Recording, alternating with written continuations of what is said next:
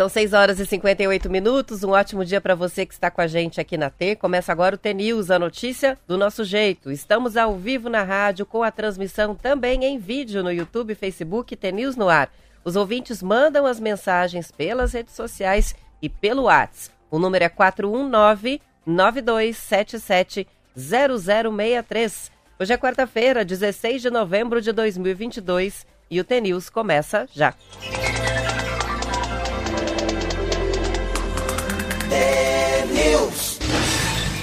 Bom dia, Marcelo Almeida. Bom dia, Roberta. Bom dia, nossos ouvintes. Tudo bem? Tudo bem com você? Bem, feriadinho bom, né? Bom. Hum, Hoje o Marcelo chegou animado com uma, com uma canequinha bem interessante aqui. Mostra para os ouvintes conhecia, que estão assistindo a transmissão. Eu não conhecia uma caneca. Nossa senhora. Olha lá. Uma... Olha como é que faz. Uma caneca que vem preta, depois você coloca o café, né? A água acho que parece que é bem quente ou bem frio. Isso. Você já conhecia, daí acaba aparecendo a fotografia que tem embaixo, que é minha e dos meus filhos. Mas olha que interessante, ó, você passa a mão aqui assim, ó, fica marcada como fosse carvão, né? Tudo que tem calor interfere no, no, no desenho, né? No desenho, vai voltar, mas é muito legal. Ó, os dedos vão ficando marcados. Vão ficando marcados. Daqui a pouco vai ficar tudo preta a caneca. É, vai... Ele chegou com a caneca, caneca, preta e agora a surpresa apareceu. Legal, umas ideias, assim, é, mas você já conhecia. Eu, eu já conhecia. conhecia esta tecnologia. É, eu, eu e a Zendir não sabiam nada. Vamos lá que vamos. Então tá bom. Quarta-feira hoje é? Quarta-feira, feriado passou. Parece segunda, né? Parece segunda. É. Mas ontem tava um dia lindo, acho que no Paraná também, não sei como é que tava na tua região. Curitiba tava linda, linda, linda, linda. Uma cidade maravilhosa. Ontem era o primeiro dia de verão de verdade, né? É, eu achei é, que... essa foi a sensação mesmo. Essa foi a sensação. Vamos de Almatê? Bora. Então coloca a musiquinha que eu vou procurar. Deixa eu ir falando um pouquinho aqui que eu acho que a partir de amanhã a gente tem que Vamos ter que buscar no, no competidor aí. Enquanto você procura, eu quero fazer um registro aqui. Vai lá. Chegou uma foto bem legal, o Romildo mandou, hum. com, a, com a família, com a esposa Mônica, com o Augusto, tomando café. É, e aí tá escrito aqui, o, o, olha esse convite do Augusto, que hum. é a criança. Pai, aqui é Curitiba, né? Então a gente podia ir lá na padaria do Marcelo comer croissant de chocolate. É, Ele que pediu. Dá um abraço pro Romildo. Tava lá, eu sou Romildo, te ouço na rádio todo dia, Marcelo. Parabéns. Então, parabéns lá pelo bolinho lá. E, e ó, tem um nome para essa caneca e o Maurício que tá dizendo. É uma caneca termosensível. Hum, aqui embaixo tem um nome chamado é, Life Sur. Acho que essa é a marca dela, essa né? marca. Isso aí. Tá então tem um, tem um termo para isso, já está registrado. Então, quem tiver informação onde faz, eu quero fazer umas aí. Boa! Né? Vamos de Almatê? Vamos. Almatê!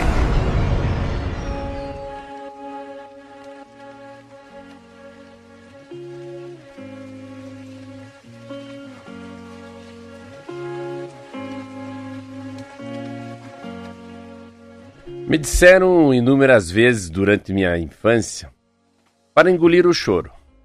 E foi isso que fiz por muitos anos. Era como se o meu sentir não fosse importante. O choro, que lido nas entrelinhas, permitia perceber minhas mágoas ou infelicidade. Com alguma situação, quase nunca era acolhido pelos meus pais. Então, por muitos anos, segui sorrindo sorrindo por fora enquanto soluçava por dentro. Aprendi a fingir, a fingir que estava tudo bem mesmo quando o mundo desabava sobre a minha cabeça. Eu achava que dizer sim, querendo dizer não, era quase uma obrigação. Deus, Deus me livre de magoar alguém com, uma, com um não, mas tudo bem machucar a mim mesmo a cada sim que eu dizia. Tudo bem ser injusta comigo, me magoar, me deixar de lado, tudo bem engolir o choro, os sapos, sopapos que a vida me dava. Doeu muito.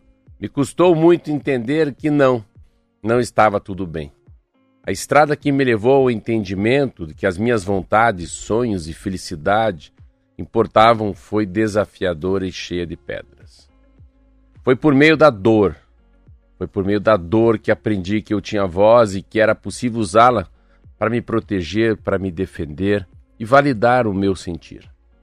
A jornada do entendimento e de reconhecimento do meu valor foi linda, mesmo que árdua. Ainda caminho, nessa mesma estrada, me buscando a cada nova encruzilhada, valorizando quem sou em essência, abraçando as sombras que hoje já não me assustam mais e batalhando pela minha felicidade. Essa é a única luta que vale a pena. A luta por nós mesmos. Não engula o choro, não reprima os seus sonhos, não negligencie as suas vontades e necessidades. Não suprima seu amor, a sua intensidade, a sua sensibilidade. Não, não permita que as circunstâncias, por piores que sejam, te devorem. Não seja uma presa fácil para o mal. O que te move, o que te faz forte, o que te levanta quando quedas são inevitáveis, é o que te faz ser você mesmo. Lembre-se disso. Batalhe por isso. Gostou? Ouvinte gostou? Pode mandar a mensagem no WhatsApp que a gente manda o texto. e lembrando que o Almatê também vai para a playlist lá do YouTube para assistir quantas vezes quiser. Estão todas lá para você compartilhar. O Marcelo faz a foto, né? E daqui a pouco a gente começa a distribuir pelo WhatsApp. Vamos lá. Vamos com as notícias, são 7 horas e 4 minutos. O mundo chegou ontem, Marcelo, a marca de 8 bilhões de habitantes, segundo projeção da Organização das Nações Unidas. A ONU informou que o número é resultado do crescimento populacional acelerado ao longo do último século, principalmente devido ao aumento da expectativa de vida. Grande parte do crescimento está em nações ah, no continente africano. A população mundial levou até o ano de 1800 para chegar a 1 bilhão de, de, habitantes. E há 100 anos ainda não havia atingido 2 bilhões. Então, olha que é, salto que a gente teve, né? No entanto, foram necessários apenas 12 anos para o mundo passar de 7 para 8 bilhões. Apesar do aumento acelerado do último século, o crescimento populacional vem diminuindo há décadas. A taxa de crescimento anual atingiu um pico de 2,2% em 1964 e caiu constantemente para menos de 1% agora. Segundo as estimativas da ONU, serão necessários pelo menos 15 anos para que o mundo alcance o próximo bilhão de pessoas. A China é atualmente o país mais populoso do mundo, mas deve ser ultrapassada pela Índia no ano que vem. A reportagem é do Estadão. Olha, como são, a gente às vezes não tem muita noção, né? Essa é uma coisa bem legal. Essa matéria é muito legal. Primeiro da, eu sempre digo como o mundo é, mundo é para nós o mundo é, é pequeno, né? Assim, o tempo, né? O que, que significa a gente nesse mundo de, de, de vários séculos, né? O que, que é uma vida, né? 80, 100 anos no meio dos dois mil anos ou o que, que é a gente no meio também de bilhões de pessoas? A gente fica muito. A nossa referência é a cidade que a gente mora, né? Referência é o bairro que a gente mora, o número de parentes que a gente tem. Então é tão difícil a gente entender, né? O que, que ocorre na Índia, na África, quando se fala de bilhões de pessoas, né? Na China, né? A gente fica olhando assim. E eu fico olhando e falo, meu Deus do céu, cara, a gente não tem nem ideia o que, que são bilhões de pessoas, milhões de pessoas essa dificuldade de entender. Para você ver o que, que a modernidade faz, né? O que o remédio, a eletricidade, o telefone, os aviões, os automóveis, os combustíveis. Ah, aí mais para próximo agora, já daí já a internet, óbvio, né? Aí a, né, o que que a, o que que o comércio fez, né? Essa coisa de, né? A festa de Natal, o Dia dos Namorados, essa, né? O que, tudo que vai mudando no mundo, a maneira que se aprendia, né? A maneira que era se aprendia a ser médico, um engenheiro, um advogado, como é que se aprende hoje, né? Como é que se ensina, né? Como é que se comunica, né? Pega uma criança hoje que a criança fica no celular mexendo ali, não fala, mas mexe no celular melhor do que eu. Então tem toda essa essa nova maneira de, de, de transitar o mundo. E, mas ao mesmo tempo eu acho que deve passar agora também por uma transição de ter menos filhos, né? De menos gente, né? Ah, há uma superlotação no mundo, né? Equilibra porque as pessoas estão vivendo muito mais, então o crescimento geral acaba sendo maior, né? Mais acelerado, apesar de menos filhos nascendo, né? Sim. Tem essa questão da, da é, longevidade. Tem, é, tem mais gente viva, né? É isso que quer dizer, tem mais gente que com 90 anos, O saldo final anos, acaba é. ficando maior. Mas é essa sensação, eu tenho muito quando viajo, assim, quando chego assim em Paris, assim, vem na Torre Eiffel, tem milhares de pessoas, aí você vai para Portugal, milhares de pessoas. Na Inglaterra, milhares de turistas. Meu Deus. Cara, cada pessoa é uma história, cara. Cada pessoa dessa tem um pai, tem uma mãe, estudou, tem.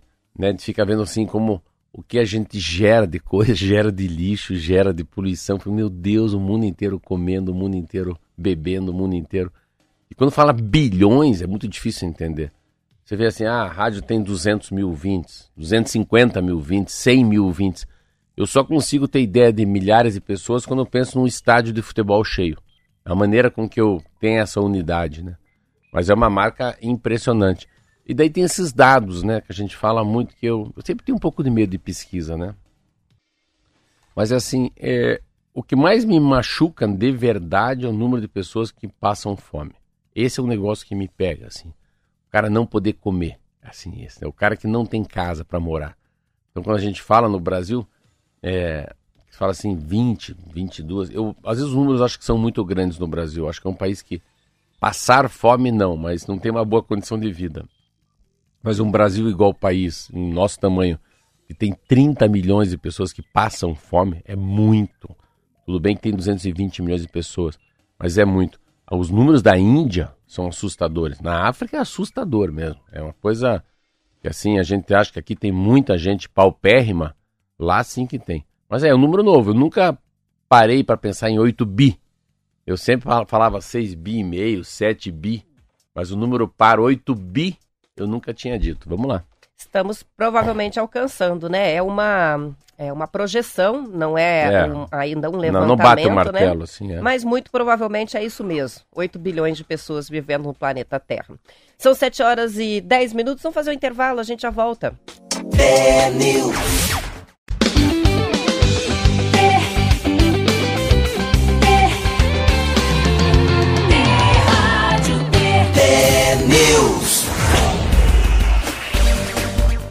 São 7 horas e 11 minutos e no esperado discurso né, de hoje, é, na COP27, o presidente Lula deve dizer que segurança alimentar e segurança climática estão conectadas e que é preciso enfrentar a crise do clima de modo a combater a pobreza e a fome. Esse deve ser o discurso dele, a participação do presidente eleito ah, na COP27. Ele vai cobrar também liderança, mais ambição e solidariedade real dos países mais responsáveis pela emergência climática aos mais vulneráveis e sem recursos. Na fala dele, o presidente Lula deve lembrar os eventos extremos que atingiram o Brasil, como a seca prolongada recente, né, e as chuvas violentas que castigaram Belo Horizonte, Petrópolis e também Recife. Ele deve mencionar que o país, o terceiro maior produtor de alimentos do mundo, precisa adotar medidas urgentes de adaptação. A previsão é que o presidente é, eleito afirme que o Brasil não abre mão da soberania da Amazônia, mas quer compartilhar uma saída para que o mundo viva melhor a partir daquilo que a Amazônia tem a oferecer para o planeta. As informações são do jornal o Globo. Bastante expectativa. O Lula já está né, no Egito e o discurso dele é hoje, falando aí para o mundo inteiro. Ah, primeiro que marca uma, uma virada de diplomacia, né? Ele, ele, o mundo espera, sim, porque o Brasil é um país produtor pra caramba, tem uma costa maravilhosa, né, que é o Oceano Atlântico, a costa litorânea, né, toda a costa leste do Brasil, tem as florestas e, e tem assim uma coisa de, assim dessa de, do que que ele vai se tornar perante o mundo, que, que qual que é a carta do baralho que o Lula vem, né? O Lula vem para ser o quê, né? É, toda essa história que ele chega, aonde ele chegou, como é que ele chega, e ele é um divisor de água. E o Lula tem que ser um divisor de água, mas sem dividir. Isso que é um negócio difícil. Nossa, você tem que juntar separando, ou separar juntando. Não é tão fácil. Então, o papel dele é, é como se fosse um papel de um, de um neuropediatra, de um neurocirurgião. Qualquer errinho na mão do neurocirurgião deixa aquele cidadão né, com o braço torto, com a perna torta, falando errado, enfim, né, com o olho aberto. Então, é muito cirúrgico, é muito milimétrico a, a fala do, do, do, Lula no dia de hoje. E é uma mudança de paradigma, mudança de diplomacia. Ele quer se tornar, sim, ele vai se tornar é, a, o centro da, da, do mundo, porque o mundo clama por uma natureza diferente, né? por uma, uma postura diferente de nós que geramos tanto lixo. Então, como é que ele mostra isso? E, mas só que ele tem que mostrar sem ferir a França, sem arrebentar os Estados Unidos, sem brigar com a China, é, sem se posicionar claramente. Ele precisa ser como fosse é, todo mundo quisesse casar com o Brasil, né? A noiva mais linda, a noiva mais bela, a noiva mais chique, a noiva mais cheirosa tem que ser o Brasil. Eu acho que ele tem, ele está começando a ter essa habilidade. Eu, como comentarista, eu tenho sempre muita. Estou pensando muito no nosso futuro, no nosso bem-estar, de fazer com o Brasil é, entenda que a eleição já foi e que a gente se ame, né? Aquilo que a gente. A gente nada igual peixe, aprende a voar igual passo, mas não aprende a viver como ser humano, né? A gente tem dificuldade de viver como seres humanos. Então é muito importante, é muito importante a fala dele. Uma coisa que eu estou muito feliz é, é, o posicionamento que ele vai ter em relação ao desmatamento, mas muito mais em relação ao desmatamento, ele vai ter uma, uma eu acho que um, um posicionamento sobre a rastreabilidade dos produtos, né? Sobre o bem-estar animal. Ele tem que avançar um pouco. Ele não pode ficar só falando do desmatamento da Amazônia, que esse assunto é um saco. Eu detesto ler isso, porque assim, a gente não sabe até onde as estatísticas estão certas, os números são verdadeiros. O Brasil só por si só já tem desmatamento, tem muita queimada. Então, assim, mas se ele se posicionar que ele vai também entrar na cadeia da proteína, é muito legal. O que, aconteceu nesses né, dias que eu acho que são dias interessantes?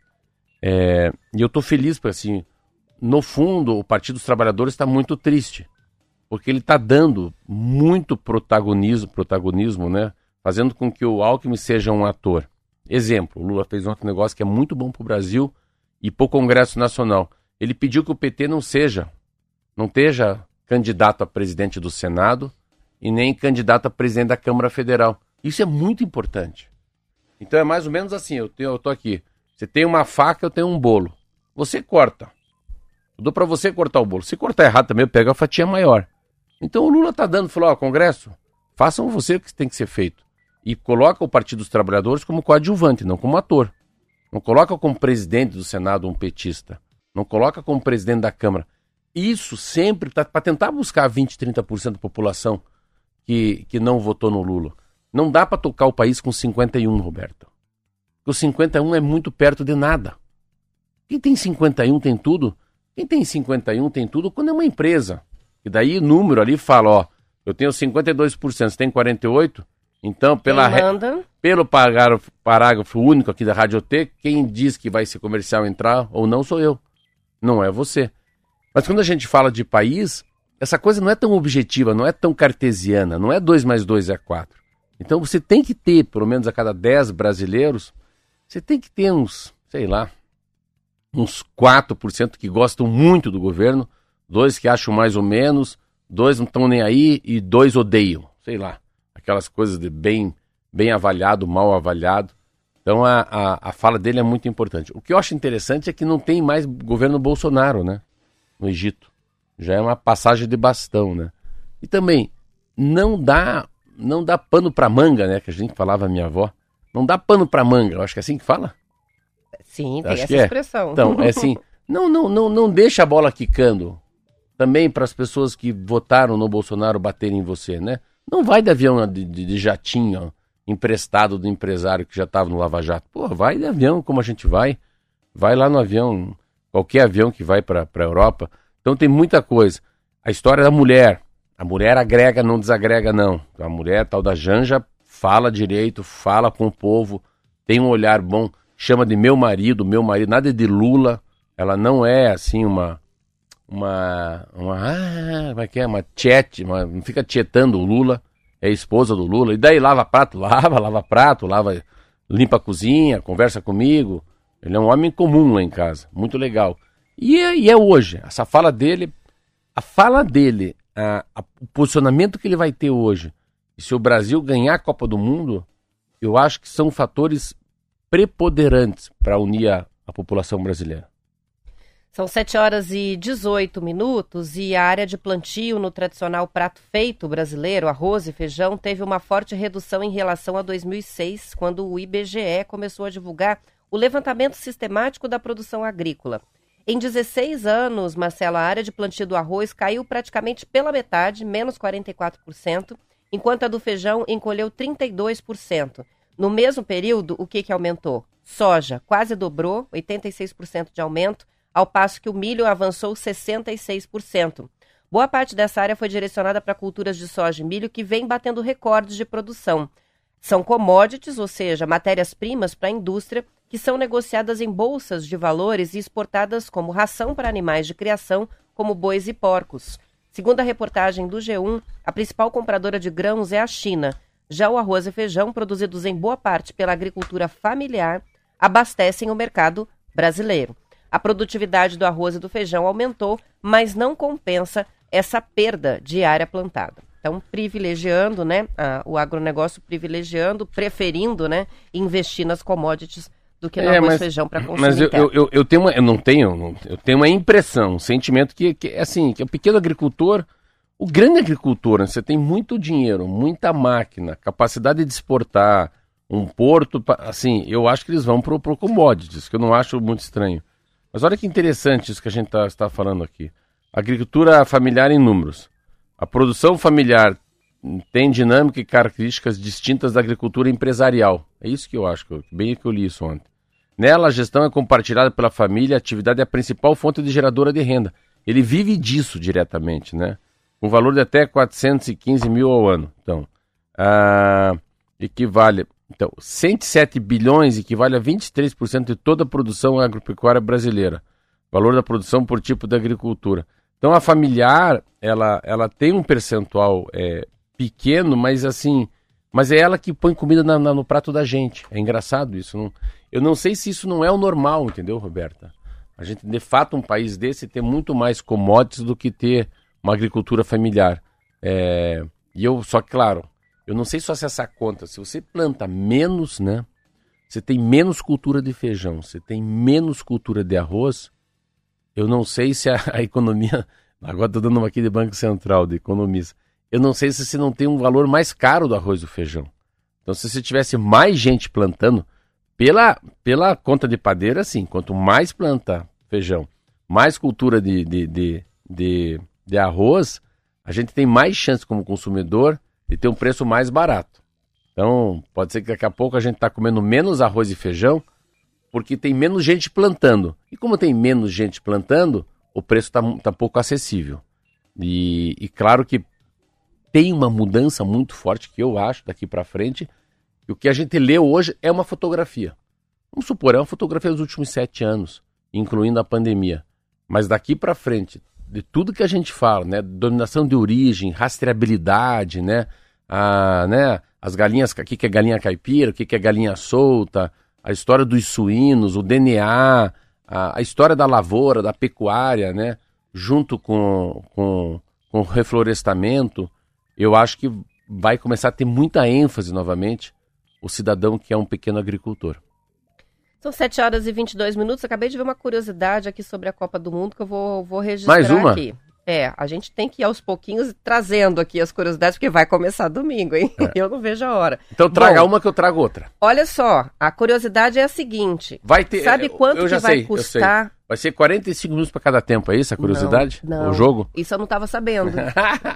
a curiosidade é o seguinte, Marcelo. Quantos reais vai custar um copo de cerveja no estádio de futebol para assistir os jogos da, da Copa do Catar? Eu sei. Sabe? Nenhum. Não pode beber? Pode. Pode a Budweiser é patrocinadora e sabe quanto que vai custar? 73 reais um copo de chopp. 73 reais. Um copo de cerveja.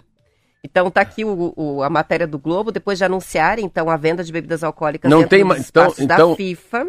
Lá não vai ter bêbado miserável. não, e aí é que eu achei interessante.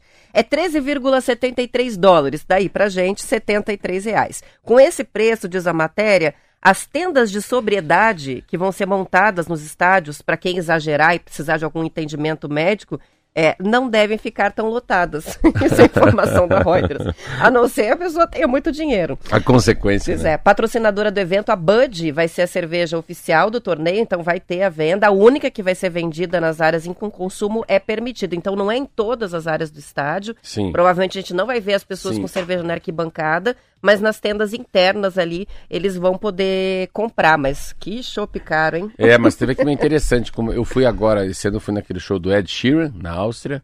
Eu fui assistir o Aston Villa, o Arsenal. Arsenal, Arsenal. Eu fiquei com esse negócio na cabeça, porque ao invés de falar coxa, ele fala assim, ó, Arsenal, Arsenal, Arsenal. que difícil. É, parece um, parece tá cantando. E o Arsenal, daí assim, eles podem beber, mas não podem beber dentro do estádio. Mas pode beber antes de abrir a porta para você sentar, né? Essa é uma diferença. E, a... e na Fórmula 1 que eu fui assistir na Áustria, ah não, Fórmula 1 que eu tô falando, e no Arsenal. E na Fórmula 1, é... liberado geral, mas todas cervejas credenciadas, assim, ninguém só tem, é um patrocinador, entendeu? É uma cerveja só. Isso é muito interessante. Você falou da, da Copa, mais uma novidade.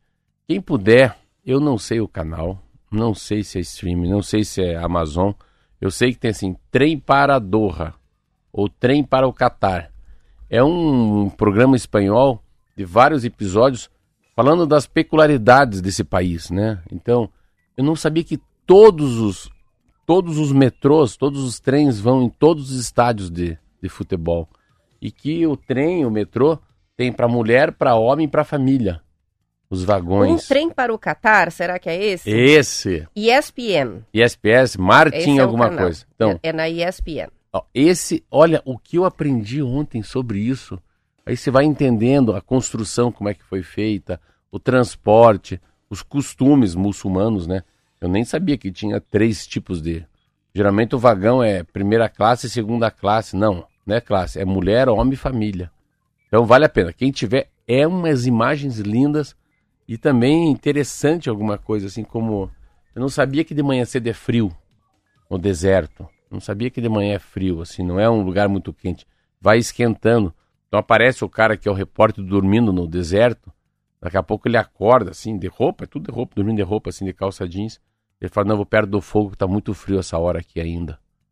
Mas depois vai a 40 graus, né? Os extremos, né? Os extremos. É, o canal é o Star Plus, que transmite aí a, a ESPN. E quem quiser link, eu já achei o link aqui da ESPN falando sobre a série, é uma série, né? É, manda o link daí para vocês assistirem. Tá, e vamos falar, ver se a gente vai falar do Catar e do Equador, né? Você quer ir lá em casa? Vai ter, vai ter. Lá, minha casa é tudo é motivo de futebol. A gente tá dentro, Ó, né, Marquinhos? Tem, tem Catar Ele e... disse que vai encher uma geladeira de estelinha. Catar e Equador, é.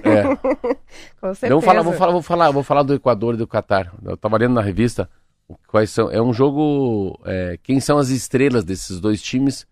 Que não, não são dois times muito estrelados, né? São 7 horas e 26 minutos. O, a gente tem também uma outra dica, aproveitando, é, do ouvinte que nos manda para assistir também na televisão, falando sobre os 8 bilhões, né? É, primeiro, foi o Joel que mandou. Primeiro ele brincou, né? É vacina mais penicilina mais medicina igual 8 bi. É bem isso mesmo. Isso mesmo. E aqui ele está indicando pra gente, a, a chama-se Cosmos, na Netflix, é uma série, é, e ele fala, representa né, a linha do tempo onde estamos na humanidade hoje e fala sobre isso, sobre o crescimento da população. Então tá aí mais uma dica, série Cosmos, essa disponível no Netflix. E a Roberta, seleção... só, antes de falar, lembra que a gente falou tem uma matéria muito grande, amanhã a gente vai falar, acho que, sobre aqueles os navios que ficam parados lá na Baía de Guanabara, Baía de Guanabara. que deu uma paulada lá nos pilares da ponte Rio-Niterói. Ah, daí o ele fala hoje uma matéria no jornal dos barcos fundeados. O que é fundeado? Não, essa palavra eu não conheço. Você acredita? O que é uma embarcação fundeada? Encostar um navio em um, um cais é atracar. Tê-lo seguro a uma boia é amarrar, tomar a boia. Prender o navio ao fundo é fundear. E fazê-lo com uma âncora é ancorar. Embora essa não seja um termo de uso, de uso comum na Marinha do Brasil, em razão de tradicionalmente se chamar âncora de ferro. O navio fundeia. Preso ao fundo, é. não necessariamente com a âncora. Então esse barco estava mais uma. fundeado e ele quase foi na ponte. Na ponte. Só para a gente fechar, a seleção brasileira feminina de futebol ontem venceu o, Cana o Canadá com placar de 2 a 1 no amistoso que serve da preparação para a Copa do Mundo feminina do ano que vem. Na última sexta-feira, as brasileiras haviam perdido para o Canadá no primeiro amistoso, jogado na Vila Belmiro, que é o estádio do Santos. O jogo de ontem ocorreu na Neoquímica Arena, que é o estádio do Corinthians, e esse foi o último compromisso da seleção feminina na temporada de 2022. Tava bem bonita a torcida da seleção brasileira eu, na partida interessante, de ontem. Tá, tá, tá, tá, muito na televisão. Eu vi, eu mudei os canais, assim, eu vi várias vezes assim. E é, e, e, é, e é um futebol bonito assim. Interessante que elas têm uma. Eu fico comparando o futebol feminino e masculino. A percepção que você tem é que a bola não corre tão rápida, né? Eu acho que a, a tonacidade do músculo, a maneira de bater na bola, mas a Claro. É, e a gente está muito acostumado a assistir aos homens jogando futebol. É, então é uma, sente a diferença é uma brutalidade, uma partida feminina. Mas nas mulheres tem uma coisa que dá tempo de dar um drible e deixar a outra caída no chão, sabe? Como, como tem uma disparidade muito grande, eu vejo a qualidade de umas de outras, assim. Tem umas que sobressaem, assim. Parece que elas poderiam até jogar né, o futebol profissional masculino. Então você pega, daqui a pouco uma faz um lance, dá, dá para dar uma bola de, de, uma bicicleta, uma bola de calcanhar, um lençol na outra, porque é menos dinâmico, é um pouco mais slow motion. Então a, a arte do futebol aparece mais do que até na arte do no masculino. É mais balé. É mais, é mais dançado. É, você, é, você, é, muito inteligente. Eu queria nascer você de volta. Eu queria ser canete. São 7 horas e 30 minutos. Vamos encerrando a edição estadual. Vamos para o intervalo. Na volta, o noticiário da sua região. A transmissão continua no YouTube até às 8 horas, mas aos que ficam, uma ótima quarta-feira e até amanhã. Tchau, tchau. Até amanhã.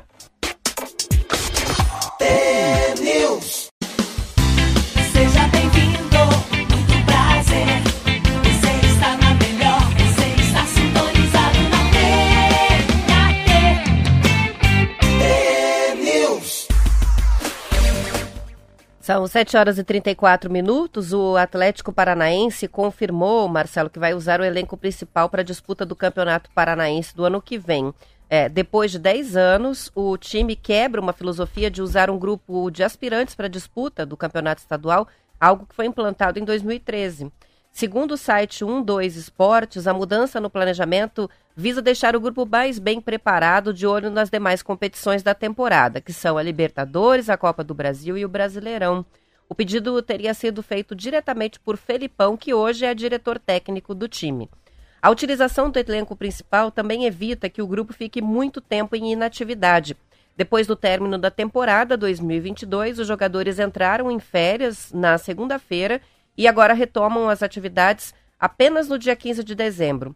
O time ainda fez uma pausa, vai fazer né, uma pausa entre o Natal e o Ano Novo e volta aos treinos daí no dia 2 de janeiro. Em 2022, por exemplo, apenas alguns atletas do elenco principal disputaram jogos específicos do Paranaense por conta da limitação de inscrição. Com isso, o time teve dificuldades quando pegou os jogos em sequência daí, né? Interessante, né? Eu, eu, isso é uma, é, uma, é uma realidade é tão verdade o que você está falando, tão verdade, que parece que eu estou lembrando, perdão, num café que eu tomei com o Valentim. Lembra quem é o Valentim? Que foi técnico do Atlético, né? O Valentim sempre lá. O Valentim é galanzão, assim, metido o, a galã. O ex-dono da Lambreta. É, é, é, um, é um, mas é um cara muito legal. E eu ficava olhando o Valentim, conversando com ele ali, mesmo sendo do Curitiba. Daí eu falei, Valentim, abre o jogo. Abre o jogo, vem cá o que, que é esse Atlético Paranaense. Um time com CT maravilhoso. Mário Celso, presidente, com Pedro, tamanho dessa casa aqui. Uh, dinheiro no bolso. Uh, estádio maravilhoso. Que vergonha esse Paranaense. O que, que é isso? Daí ele falou: não, é o seguinte. Primeiro que não dá mais. A gente... Ah, daí começou o Brasileirão caindo aos pedaços, lá em último, perdendo, empatando. Mas o Atlético, o que, aconteceu? Ele falou: não, é o Atlético não o Atlético tem que parar de, de querer achar que dá para ter dois times. E quando ele não coloca o time de verdade para treinar desde o começo, quando começa o Brasileirão, ele tem uma disparidade técnica e também de condicionamento físico muito grande com o resto do Brasil. Porque a gente joga o Paranaense, mas daí esse, só que daí já se inscreveu Paranaense, tipo Paranaense. Paranaense se inscreveu os caras, se inscreveu, vai até o final. Então, no Brasileirão, você começa assim capengando até o time A começar a passar pelo time B, você já está na quinta rodada. daí ele foi demitido. Eu falei, por que você foi demitido? Por causa disso. Não é culpa, não é minha, não consigo. Os caras estão gordos, os caras estão pesados, os caras ainda estão com a, com a ressaca do final de ano.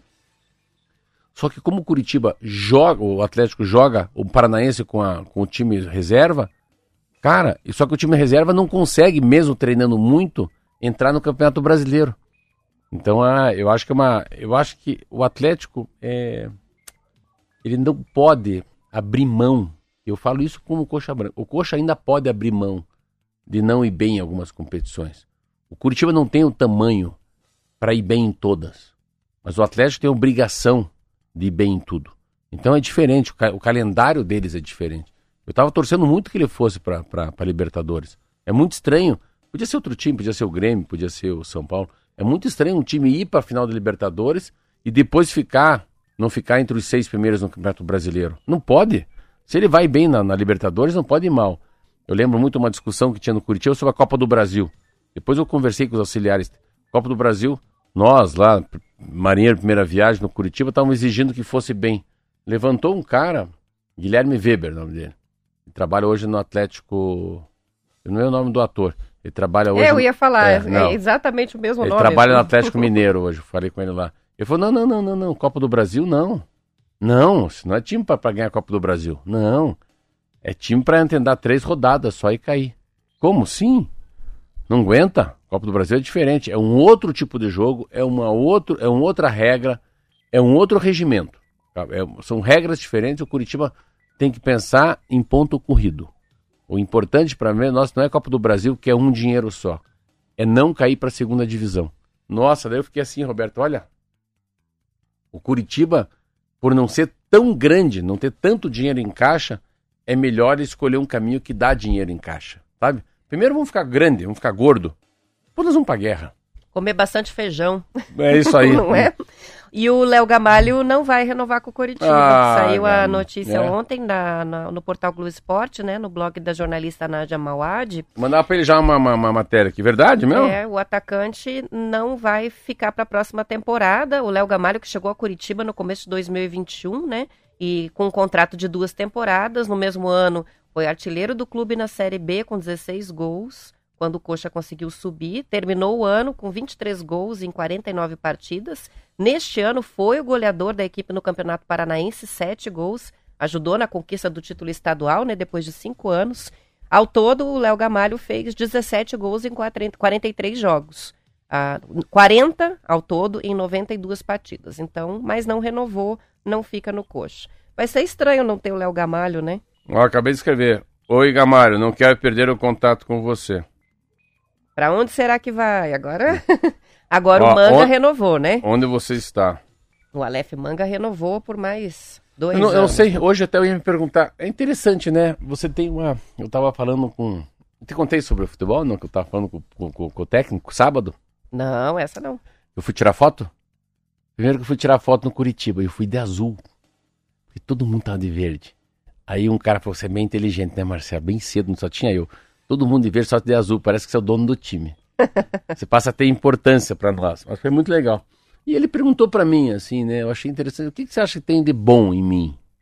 Como? O que que, o que que eu, né, Guto Ferreira, eu, Gordiola, o que que eu sei fazer bem aqui? Eu falei, cara, eu tenho no futebol um ano e dez meses.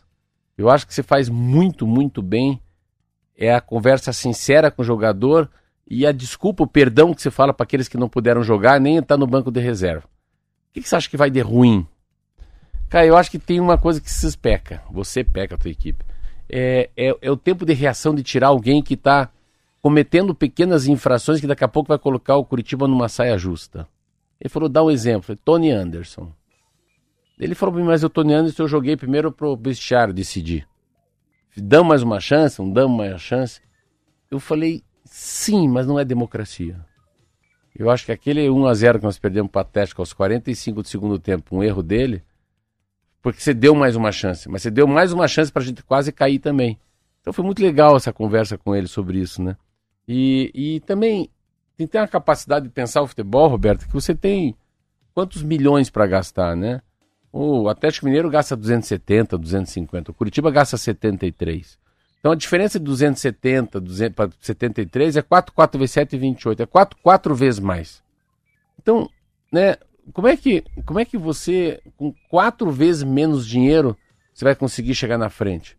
Né? Então, o Marcos Verstappen tem um carro que é, que é 100. 100, tem 100 litros de gasolina e a gente tem 25 litros só. Será que a gente chega até o final como Marcos Verstappen? Então a diferença do dinheiro é muito grande e a, a diferença do dinheiro no futebol, né?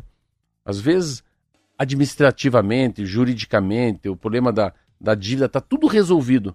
Mas o campo é o campo, né? É só aquele campo, aqueles 90 minutos do profissional que de fato faz com que tudo mude, né? Aumenta o número de torcedores, pinta o estádio, a, as, as mídias sociais começam a bombar, vende-se mais camiseta. É o único jeito. É igual partido no Brasil. Se não se eleger, se você não eleger muitos deputados federais para o teu partido, o teu partido some. É o novo. Não existe o novo mais. O novo veio como grande partido, não elegeu nenhum. Dois. Acabou. Né? Cota. Então, a, a, é, é, muito legal a não, gente. Não atingiu a cláusula de barreira, né? Hoje não teria representatividade, por exemplo, no horário eleitoral gratuito se tivesse um candidato, Sim. né? Então, então, perde a relevância. O futebol mesmo, é uma coisa né? muito. Só que o futebol é assim, ó, Roberto, ó. Ó. Assim, ó. É num piscar de olho você perde tudo. Cada vez que eu acordo e lembro do operário na terceira divisão, meu Deus do céu. Os caras. Era pau. E o que aconteceu com o Paraná Clube, de ficar sem divisão? Na... Sem divisão. Segunda divisão do Paranaense. Mas mas Roberto tem uma leitura assim, é, é, vamos lá, é grife, grife, o jogador quer ser, ele tem uma vida muito curta, então ele tem, quer andar de Hugo Boss, ele quer andar de Hermenegildo Zenha, ele quer andar com tênis da Nike, ele quer andar de, de, de aquelas brinco bonito, é isso, é grife. Conversa muito clara, né, do que, que ele pode fazer nesses 10 anos, né, cuidar dele, cuidar da cabeça dele, a maneira com que você fala antes de entrar no estádio de futebol, salário em dia, direito de imagem em dia, ônibus com ar-condicionado. Porque esses caras, queira ou não queira, eles são atores. Eles vão para um. É como fosse o, o toureiro, né? Ele é o touro ou ele é o toureiro. Ele vai morrer vai, ou vai matar. Não tem saída. É mais ou menos isso. Então é. Você vai entrar. É o circo de Solé. Cara, se você se despencar lá de cima, você vai se machucar. Então, todo mundo está te olhando. Como é que você mostra para um cidadão que tem 30 mil pessoas que gostariam de ser ele? Né? Quem que não quer ser o Aleph Manga na vida? E a vida do Aleph Manga é difícil pra caramba. Ele é um cara sofrido, ele é um cara. Ele é um cara que tem seus problemas pessoais, como qualquer um. Problemas familiares, né? Deslocamento, mora no outro estado. Então, assim, mas é um baita de um cara. É um cara que não. Ele é desprovido de qualquer coisa perto do medo, né? E xinga o juiz e passa por cima. E cada vez que faz um gol, fala que foi igual o gol, o gol do Neymar. E lembrou o gol do Pelé. E tudo isso, sabe o que faz? Faz dele um faz dele um. É um, é um factoide. Cria um mito, né? Isso é uma coisa tão singela que ele fez num jogo. Um cachorro perdido no Couto Pereira, ele se abaixa para pegar. Só o gesto dele se ajoelhar no chão já muda a imagem do Aleph Manga. Foi muito legal, né? É, uma expulsão acaba quando o cara pega um cachorrinho no chão. Isso aí. São 7 horas e 45 minutos e a fabricante chinesa de eletroeletrônicos, agora vamos ver como é que fala esse nome, porque é uma marca que Qual eu não conheço. Fala, é H-I-S-E-N-S-E. Eu não sei se é Hisense ou iSense. Não, se tem H. Ou iSense. Não, não, se tem H é com a é Hi. Mas é chinesa, né? Bom, enfim, essa marca vai começar a distribuir os produtos no mercado brasileiro com o objetivo de ocupar o terceiro posto no mercado de TVs. Então, se assim como eu, quem está nos ouvindo não ouviu falar dessa máquina, dessa marca ainda, logo vai começar a ver chegando ali do lado da Samsung, LG. O mercado movimenta 22 bilhões de reais por ano de TVs. A empresa chinesa tem os próprios trabalhadores como a maior parte dos acionistas. A estratégia de expandir o negócio fora do continente foi definida há 12 anos e hoje os produtos da marca já são exportados para 160 países. A marca chega ao país com a recém-lançada linha de TVs com tecnologia laser. Enquanto as TVs de plasma ou de LCD reproduzem 40% das cores perceptivas ao olho humano, as TVs a laser chegam a 90%. Então tem uma mudança de tecnologia aí com uma qualidade de cores que a gente, não. A gente vai ver coisa que a gente não via. É. Por meio de parcerias com varejistas, a Hisense quer introduzir no Brasil, além das TVs, produtos domésticos como refrigeradores, aparelhos de ar-condicionado, fornos, entre outros. A reportagem é do Estadão. Então, lá vem mais uma marca. Aí. Lá vem mais uma. Mas é interessante como tem que vir mais marcas, né?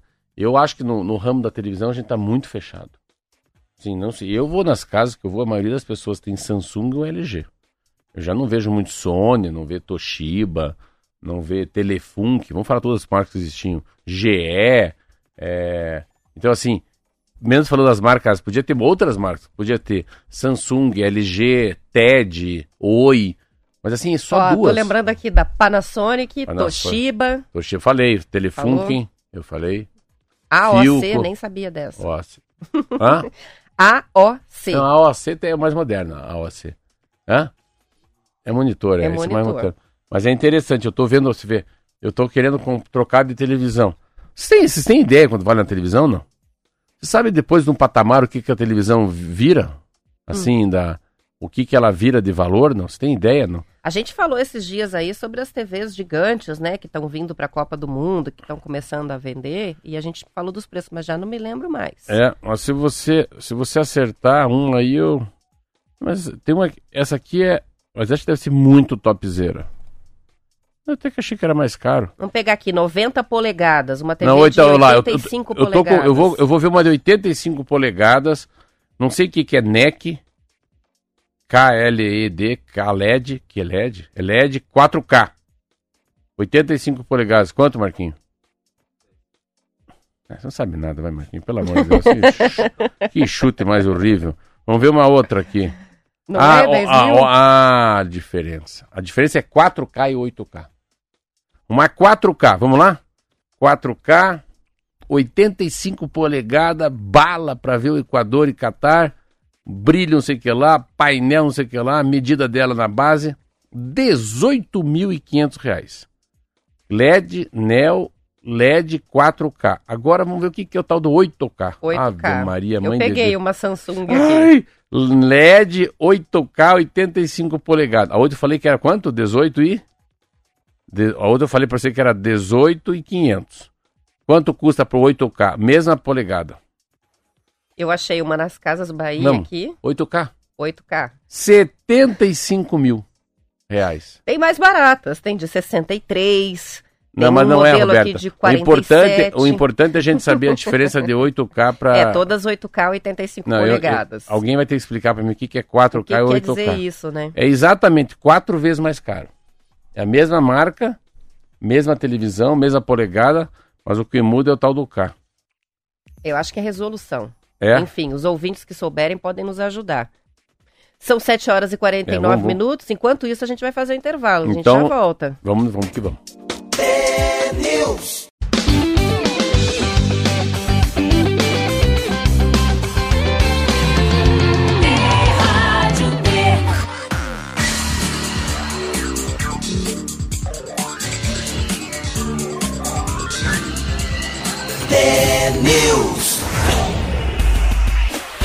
São 7 horas e 51 minutos. O José Lopes de Guaratuba participa com a gente, dizendo sobre a TV AOC. Tenho uma ótima, na loja ainda é novidade. Aí perguntei para a esposa: levamos essa? A resposta foi: Ah, você que sabe.